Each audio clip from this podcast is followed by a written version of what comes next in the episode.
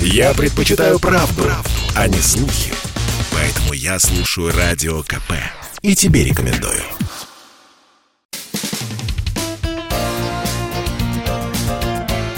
Говорит полковник.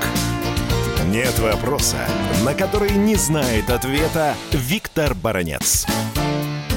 Сегодня в центре мирового общественного мнения, безусловно, статья Путина, в которой, в частности, очень ярко говорится о российско-китайских отношениях. Ну и, конечно, уже все средства массовой информации и России, и мира там разорвали на цитаты, среди которых блещет одна, что никогда еще уровень сотрудничества Москвы и Пекина не был таким высоким. Что правда, то правда. Вот это высказывание Путина, конечно, выживает и бешеную реакцию, и злость на Западе, да, и в определенной мере шок, потому что еще никогда и Пекин, и Москва не высказывались о российско-китайской дружбы с такой откровенностью. Тут, конечно, надо заметить, что завтра открываются Олимпийские игры, Путин едет туда, предстоит переговоры Путина с Цзепином, который с невероятным интересом ждет мир. Вы знаете, я думаю, что еще ни одной такой встречи Путина и Цзепина не было, которого бы так ажиотажно, с таким жадным интересом не ждал бы мир. Ну, тут и совершенно понятно, международная обстановка накаляется уже до красна, как раскаленная сковородка, уже кругом дымит и вокруг Китая, вокруг России. Естественно, два великих человека завтра скажут миру, а может быть уже и сегодня скажут миру, как вообще-то ему надо себя вести. Различным там американцам, британцам, украинцам, полякам, всяким другим бякам. Да, это чрезвычайно важно. Дорогие друзья, ну я не могу не заметить, что именно за несколько дней до начала Олимпийских игр Северная Корея запустила супер-пупер ракету, которая полетела со скоростью аж 16 махов, то есть 16 скоростей звука.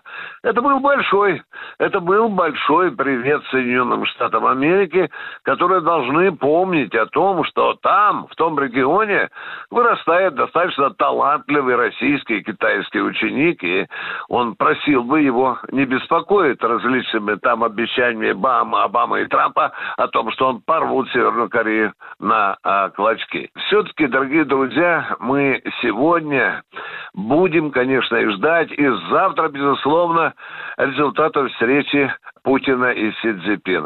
Я не хочу повторять моим дорогим радиослушателям, что несмотря на наши, ну, можно сказать, даже такие братские отношения, Пекин все-таки ведет свою осторожную линию и уходит от слова «союз», союзнические отношения, политический или военный союз.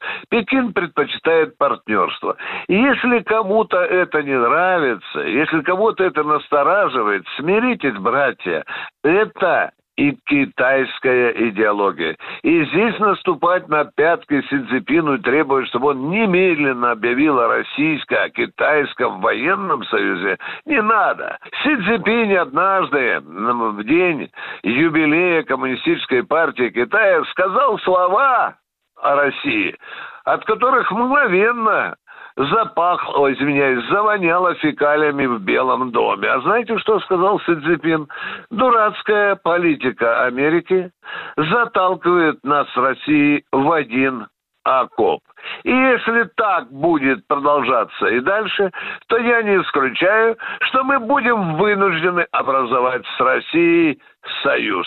Принимайте вот это как хотите. Или, как говорят в «Комсомольской правде», а теперь вот живите с этим. Виктор Баранец, радио «Комсомольская правда», Москва. Говорит полковник.